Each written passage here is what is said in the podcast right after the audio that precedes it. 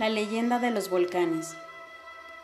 Cuenta una leyenda que estas dos montañas representan a una doncella y un joven guerrero tlaxcaltecas, Popocatépetl e Iztaccíhuatl.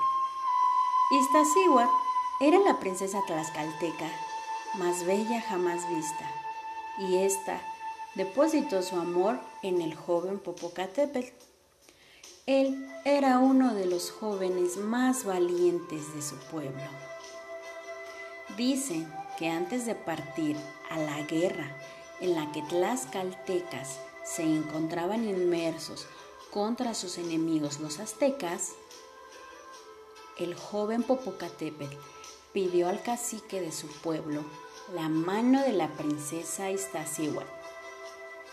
Este se la concedió a condición de que volviera sano y salvo de la guerra. Así, el guerrero Popocatépetl partió a la batalla mientras que la princesa esperaba el retorno de su valiente guerrero. Sin embargo, un celoso rival de Popocatépetl, de mala fe, engañó a la princesa e informó que su amado había muerto en combate.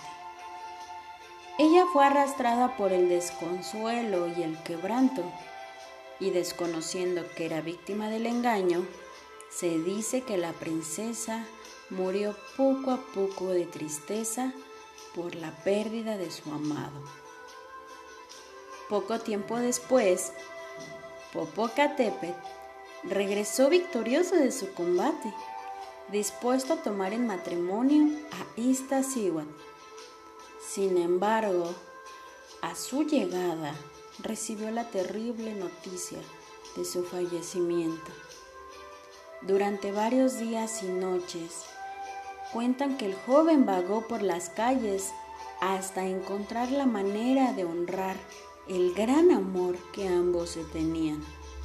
Y fue así que ordenó levantar una gran tumba bajo el sol, amontonando diez cerros para crear una enorme montaña.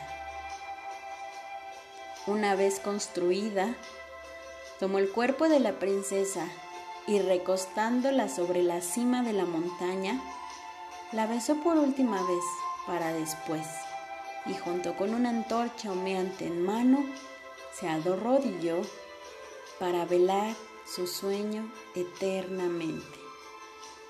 Desde entonces permanecieron juntos uno frente a otro. Con el tiempo, la nieve cubrió sus cuerpos y se convirtieron en dos enormes volcanes que permanecerán inmóviles hasta el final de los tiempos.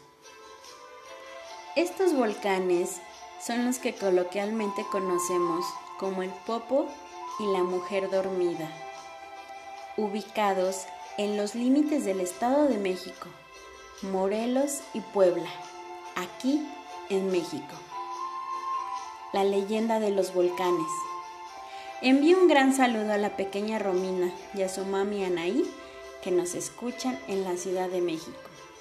Gracias y que tengan una excelente noche. Esto fue Edu Radio Calmecac.